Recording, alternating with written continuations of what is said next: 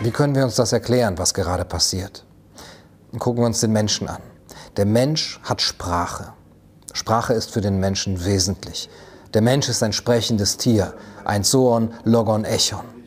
Und dass er Sprache hat, weist darauf hin, zeigt an, dass er auf andere bezogen ist, dass er auf andere Menschen bezogen ist. Sprechen ist ihm wesenhaft.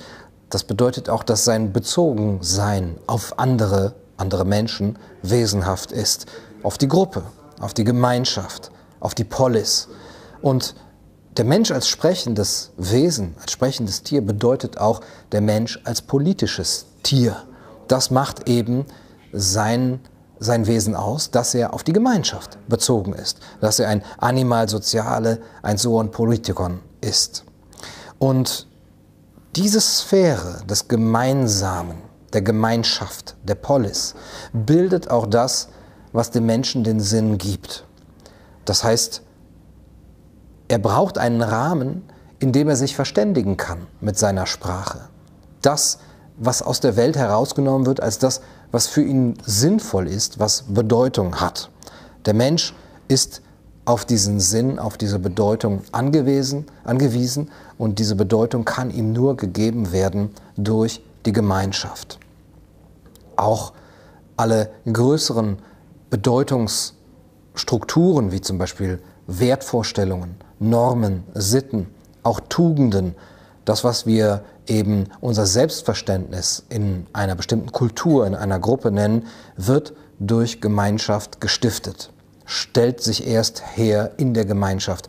Der Mensch als Einzelwesen, als Robinson auf einer Insel, hat all das nicht. Und so hat auch sein Leben keine Bedeutung, keinen Sinn. Die Gemeinschaft bildet den Rahmen, der den Sinn stiftet für alles, was dem Menschen wichtig ist. Und in diesem Rahmen wird er auch eingebettet in diesem Sinnhorizont. Und dieser Sinnhorizont hat ganz stark mit seiner Identität zu tun, dass er eine Art Einheit von seinem eigenen Selbstverständnis und seinem Weltbild empfindet. Die Einheit von Welt und Selbst entsteht im Gemeinsinn, im Common Sense, wie man sagen würde, im gesunden Menschenverstand. Der wird eben erst durch die Gruppe, durch die Gemeinschaft gebildet. Und so ist auch unsere Urteilskraft, dass wir Dinge verstehen können, dass wir sie beurteilen können, nur möglich durch den Bezug auf eine gemeinsame Welt. Auch dass wir unserer eigenen Erfahrung vertrauen, dass wir die Einschätzungen, die wir über die Welt machen, dass wir der uns einigermaßen sicher sind, geht nur, wenn wir sie in Kontakt und in Vermittlung mit anderen, mit eben der sozialen Gruppe eben geschehen lassen. Auch das Vertrauen auf die eigenen fünf Sinne geschieht nur in diesem gemeinsamen Bezugsrahmen. Nun, das wird gestiftet, das heißt, aber die Gemeinschaft muss auch da sein. Sie muss hergestellt äh, werden, aufeinander bezogen sein, voneinander abhängig sein. Ähm, und das muss in immer wieder hergestellten Gemeinschaftserfahrungen passieren. Wir müssen diese Gemeinschaftserfahrungen machen, um selber Sinn in der Welt zu sehen und selber auch eine eigene Urteilskraft zu haben und unseren eigenen Erfahrungen zu vertrauen. Diese Gemeinschaftserfahrungen sind dann zum Beispiel die Familie oder die Freunde, ähm, die Vereine, in denen äh, wir sind, Schule, Arbeit, das öffentliche Leben insgesamt, die Kultur, alles, was in Ritualen oder größeren Festen eben hergestellt wird. Da wird Gemeinschaft hergestellt, das bedeutet, da wird Sinn hergestellt und dort wird dem Menschen Vertrauen auf seine eigenen Erfahrungen und in seine eigene Urteilskraft gegeben. Nun ist all das im Moment sehr geschwächt, ist geradezu ausgefallen. Wir können diese Gemeinschaftserfahrungen gar nicht mehr machen oder höchstens nur noch als eine Art Ersatz vielleicht über Medien oder durch irgendwie Distanz lernen. Wir sind eben in diesem sehr, in dieser sehr wichtigen Dimension unseres menschlichen Daseins sehr eingeschränkt. Momente der Gemeinschaftserfahrungen sind in diesem Jahr fast unmöglich geworden. Nun, das ist nicht erst seit 2020 so, aber doch in diesem Jahr wirklich eklatant und deutlich sichtbar. Aber natürlich verweist das auf etwas, auf das Hannah Arendt auch schon 1951 hingewiesen hat, auf im Grunde genommen die Condition humaine, zumindest des modernen Menschen, des Menschen in der Massengesellschaft, der unter äh, der Anonymisierung, der Verstädterung zum Beispiel leidet, die Massenproduktion, die Veränderung der Arbeitswelt, dass traditionelle Strukturen ähm, einbrechen, dass sie nicht mehr vorhanden sind, die Massenmedien, all das hat schon äh, zu Beginn des letzten Jahrhunderts spätestens zu einer Anonymisierung, zu einer Fragmentarisierung der Gesellschaft geführt. Und damit eben auch zu einer Atomisierung des Einzelnen, der isoliert ist, der vereinsamt ist, der deswegen orientierungslos ist, der sich ohnmächtig fühlt angesichts der überkomplexen Welt und der auch bindungslos, immer bindungsloser wird, weil eben diese Gemeinschaft gestört ist. Kontaktlosigkeit, nicht mehr den anderen berühren zu können, nicht mehr mit anderen zusammen unbeschwert feiern zu können, ist eben der Grund für die Entfremdung, die wir jetzt verspüren, aber auch für die Entfremdung des modernen Menschen insgesamt, der sich auch nicht mehr organisieren kann, der eben nur noch vereinzelt da sind und äh, ist und auch seine gemeinsame Welt mehr und mehr verloren hat.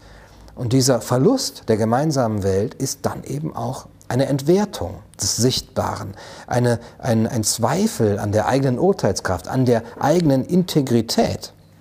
Und damit kommt einher, dass der Mensch eben, wenn er seine Urteilshaft, Urteilskraft verloren hat, anfällig ist für alle möglichen Ideologien und alle mögliche Propaganda.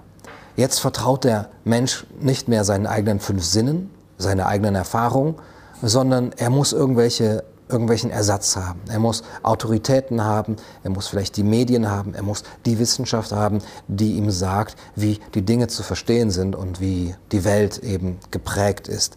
Also heute haben wir das auch, ja, vielleicht noch oder sicherlich noch viel schlimmer als äh, über, in der Zeit, über die Hannah Arendt spricht. Wir haben diese dieses Brave New Normal. Wir haben nochmal das Internet dazu. Wir haben auch diesen Expertismus, diese Wissenschaftsgläubigkeit in, in ganz anderer Form. Das ist im Grunde genommen nur eine ähm, Schattierung von Autoritarismus und ähm, ja, eine, eine, ein Ersatz für eben objektive Wahrheit ist. Etwas, das diese gemeinsame Erzählung, diese gemeinsame Welt wieder stiften soll. Aber wenn wir nicht mehr uns selbst vertrauen, dann ist sozusagen unser eigener gesunder Menschenverstand ausgetrieben. Und das hat dazu geführt, dass der Mensch sich selber unmündig gemacht hat. Wie Hannah Arendt schreibt, die Massen revoltieren gegen den gesunden Menschenverstand. Und gleichzeitig hat der moderne Mensch eben neben seiner Leichtgläubigkeit, dass er von allem zu beeinflussen ist, dass er jeder Propaganda eben Opfer von jeder Propaganda ist, eine Art Zynismus entwickelt, und eine Art Blasiertheit, die einhergeht mit einer Gleichgültigkeit gegen dem, was eigentlich seine Welt ausmacht. Hannah Arendt schreibt über diesen Prozess in ähm, Elemente und Ursprünge totaler Herrschaft, die Mentalität moderner Massen beruht darauf, dass sie an die Realität der sichtbaren Welt nicht glauben, sich auf eigene kontrollierbare Erfahrungen nie verlassen, ihren fünf Sinnen misstrauen und darum eine Einbildungskraft entwickeln, die durch jegliches in Bewegung gesetzt werden kann, was scheinbar universelle Bedeutung hat und in sich konsequent ist. Massen werden so wenig durch Tatsachen überzeugt, dass selbst erlogene Tatsachen keinen Eindruck auf sie machen. Auf sie wirkt nur die Konsequenz und Stimmigkeit frei erfundener Systeme, die sie mit einzuschließen versprechen. Frei erfundene Systeme, das sind also die Ideologien, die Großerzählungen. Und dann vertraut der Mensch nicht mehr in die eigene Urteilskraft, in die eigene Erfahrung. Die sichtbare Welt wird entwertet und das haben wir auch heute. Dass wir gar nicht mehr unserem eigenen Verständnis von Krankheit vertrauen, dass wir unserer eigenen Urteilskraft, ja, wie ich fühle mich jetzt krank, ich fühle mich sogar gefährdet, vielleicht fühle ich mich sogar ansteckend, dass wir dem nicht mehr vertrauen können, sondern jetzt nur noch die Experten haben und die durch irgendwelche Zahlen und Statistiken uns sagen, dass wir krank sind oder dass wir sogar getestet werden müssen, bevor wir überhaupt wissen, dass wir krank sind. Gesundheit ähm, dass wir uns selber als ganzheitlich gesund fühlen, wird abgelöst durch eine starke Reduzierung von dem Begriff Gesundheit auf Nichtkrankheit oder eben Testnegativität und selbst Gefahr, dass wir ein Gefühl dafür haben, ob wir jetzt gesundheitlich gefährdet sind oder nicht, wird ersetzt durch das bloße abstrakte Risiko, das sich in irgendwelchen Zahlen und Statistiken abbildet, eine Art Durchschnittsrisiko. Und dieser Verlust des Vertrauens in die eigene Urteilskraft wird dann noch ergänzt durch diesen großen Einschnitt, den wir jetzt gerade alle erfahren, durch diesen großen Umbruch, die große Transformation, eine Zerstörung von Altem, ja, aber eine unkreative Zerstörung von Altem, von Bewährtem, von unserer herkömmlichen Welt, wo eben etwas noch als selbstverständlich galt. Das wird alles zerstört durch das rein Abstrakte, durch Zahlen, die kontextlos, bezuglos eben ähm, irgendwo uns erscheinen und uns eine Pseudo-Objektivität im Grunde genommen darstellen soll, die aber eigentlich leblos sind in denen kein echtes Leben, keine Erfahrung, kein Gefühl mehr ist. Und diese Zahlen, unter denen jetzt der Mensch auch nur noch ähm, ja, organisiert wird, die dienen auch bloß dieser reinen Verwaltung. Die dienen nicht der Gesundheit und dem guten Leben, sondern sie dienen der Verwaltung der Menschen in dieser Massengesellschaft. Und wenn das so ist, wenn dieser Realitätsverlust die Wirkung eines Verlustes von Gemeinschaft ist, dann kann die Lösung nur sein, diese Gemeinschaften wieder zu fördern, Gemeinschaften anzubieten, Gemeinschaften zu bauen, Gemeinschaften herzustellen, die durch diesen gemeinsamen Bezugsrahmen, in dem man auch miteinander widerspricht, den Sinn stiften und dann den Menschen das Vertrauen in die eigenen Erfahrungen, in die eigenen fünf Sinne wiedergeben. Das war's für heute auf Kaiser TV. Ich hoffe, es hat euch gefallen.